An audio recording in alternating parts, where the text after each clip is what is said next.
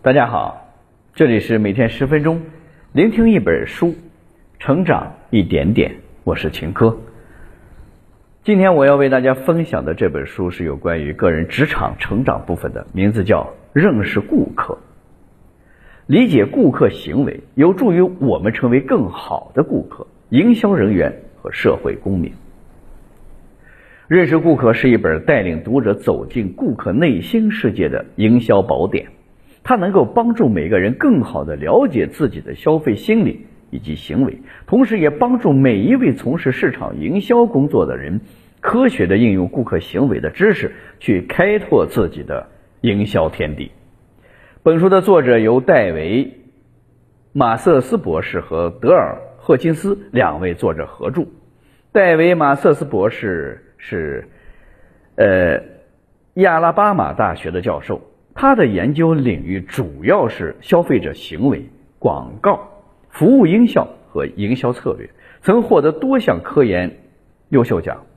现在是卡尔佛斯商学院担任本科生和国际项目的副院长。另外一位作者是德尔赫金斯，是俄勒冈大学市场营销学的名誉教授，同时也是营销策略。企业家精神和消费者行为领域的专家。通过本书的聆听，您将获得以下三个层面的提升：一、什么是顾客行为？二、影响顾客行为的因素有哪些？三、了解顾客决策的过程。下面我们会用大概十分钟左右的时间来为你解读本书的精髓。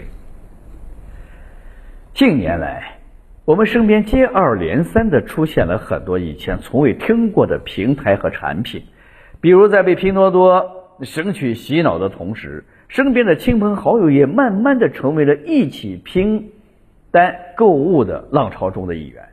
走在街上，忽然会发现很多人手上都拿着一杯印有蓝色吸入标志的咖啡。还有这些年伴随着电商行业的崛起，双十一和年终盛典这一系列的促销活动，开启了全民参与购物狂欢的模式。其实，身边这些现象都在告诉我们，现在是个顾客价值的时代了。什么是顾客价值呢？简单的来说，就是通过与顾客互动，共同创造价值的一种形式。目前。绝大多数的企业也都从独立创造价值转变为和顾客共同创造价值的形式。阿里集团是以不关注钱包，只关注你的营销态度，刷了一波好感。我们每个人都是顾客，同时也在寻找着自己的顾客。身为顾客，我们应该如何筛选和鉴别那些铺天盖地的信息？作为一个从事市场营销的工作者，应该如何去了解顾客会被哪些信息所吸引，又如何知道顾客被哪些信息驱动他们去为产品买单呢？这些问题，我们都将在今天解读的这本书中找到答案。来吧，让我们跟随德尔和戴维两位教授一起开启本次走进顾客内心之旅。接下来，我将通过什么是顾客行为。影响顾客行为的因素有哪些？了解顾客决策的过程这三个部分出发，让我们更好的去认识顾客，理解顾客的行为。首先，我们看第一个部分，什么是顾客行为？所谓的顾客行为，简单来说就是指顾客为某件商品或服务消费的这个行为。但具体来看，顾客行为是经过个人思考，通过消费去索取。使用或者处置某件物品所采取各种行动的一个决策过程。我们大多数人在购买这件事情上，往往都容易投入超出预期的时间和精力。那既然要在消费这件事上花费那么多的时间和精力，我们就应该对顾客行为进行分析，从而提高我们的能力，让自己成为更好的顾客、更好的营销人员和更好的社会公民。比如，美国有名的百货公司塔吉特，曾经想打入价值两千一百亿美元的大专院校的市场，尤其是其中房间装饰和个人饰品的市场。为此，他们展开了一系列针对顾客行为的调查和研究。他们在一群高中毕业的学生举办的聚会中，分别调查了其中即将进入大学的学生和在大学校园内生活一年的学生，对从住家到住校这一转变过程的想法，之后再将调查结果做了深入的研究，最终塔吉特公司推出了专门用于大学宿舍生活的系列产品。利用公司的品牌商品和其他宿舍的用品造势，吸引大学生们纷纷购买，成功的拿下了这个市场。第二个部分，影响顾客行为的因素有哪些？在了解了什么是顾客行为之后，那我们再来看看有哪些因素会影响到顾客行为。作者在书中总结了两个方面的因素，接下来我们一起来看看。首先是外部因素，影响顾客行为的外部因素，主要指的是社会和人文等方面的影响。其中我们具体要说的两个外部因素是文化差异和群体。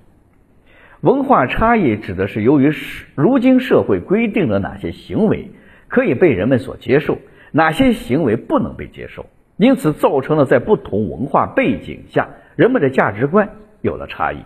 比如，美国是一个倡导个人主义文化的国家，而韩国则盛行集体主义文化。所以，同样是某个人站出来反对恶势力，在美国可能会被推崇为英雄，在韩国则可能被视为出头鸟。而群体因素指的是顾客在面对大多数产品和品牌的时候，往往是冲着产品本身或者是产品带来的服务而来的。但还有很多顾客对产品的购买动机，是因为想成为某一群体的某其中一员。例如，很多吉普车的车主都会选择加入吉普社区，并且参加官方举办的活动或者聚会，在这些活动中相互认识并建立友谊，加深了他们对品牌的了解和参与感。其次是内部因素。主要指的是生理和心理方面带来的影响，比如人的个性、知觉、情绪和态度等等，都会对顾客在消费的时候产生很直接的影响。我们来看一下关于情绪影响顾客行为的例子。有些顾客总是容易情绪化，而很多商家也正是抓住了顾客的这一个特点，做起了关于情绪的产品营销，比如常见的洗洁精广告。通常会用一个沾满油污的厨具和一个洗干净后的厨具来做对比。这么做的原因是商家抓住了顾客的焦虑心理，以缓解顾客焦虑作为卖点。第三个部分，认识顾客决策的过程。很多人听到这里可能会感到好奇，那顾客决策是什么呢？其实简单来说，就是当顾客在经过一系列谨慎。且理性的评测之后，再决定要不要购买产品。而顾客决策一般分为三种类型：名义型、有限型和扩展型。接下来，我们针对这三种类型来一一分析一下他们在购买决策的过程。第一种，名义型决策，这一类型的决策也被称之为习惯性购买决策。当顾客在脑海中识别了一个问题。并选择了自己偏爱的品牌，就会决定购买。比如，你发现家里自己常用的牙膏用完了，于是决定去商店补货。当你来到商店的牙膏货架面前的时候，你根本就不会考虑其他的品牌，而是直接拿起自己常用的牙膏。这样一个购买的过程，体现的就是顾客对品牌的忠诚，或者是个人的消费习惯。第二种，有限型决策。当你在超市里看到自己之前吃过的甜品，就顺手拿了两盒。而你之所以不再考虑其他品牌的甜品的原因，可能只是我想吃这个品牌的甜品，或者是这个品牌的甜品味道不错。除此以外，并未对其他的品牌有所了解。这一类型的决策特点就是顾客的备选方案较少，所以只做了简单的判断。第三种，扩展型决策。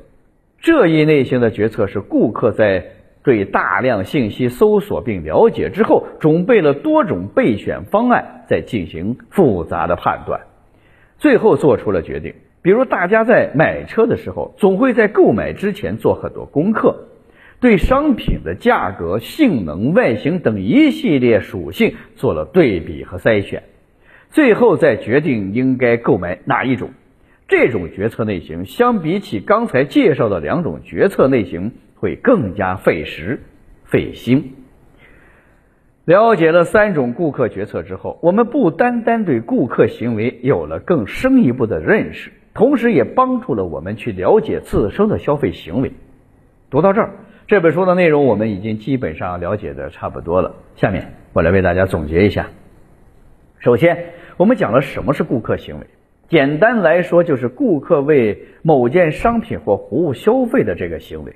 具体来看，顾客行为是经过个人思考，经过消费去索取、使用或者处置某件物品，所采取各种行动的一个决策过程。其次，我们讲了影响顾客行为的因素，分别是内部因素和外部因素。外部因素大多是由于生理或者心理方面产生的影响，外部因素则是由社会和人文等方面产生的影响。最后，我们讲了了解顾客决策的过程，对名义型、有限型和扩展型三种决策类型进行了不同的过程分析。我们每个人都是顾客，也是社会中的一员。因此，顾客行为带来的影响对我们每个人都至关重要。希望大家通过今天我们解读的这本书中，更了解我们自己的消费行为以及别人的消费行为。好了，以上就是今天这本书的全部内容。恭喜你，我们又听完了一本书。每天十分钟，聆听一本书，成长一点点。我是秦科，我们下期再见。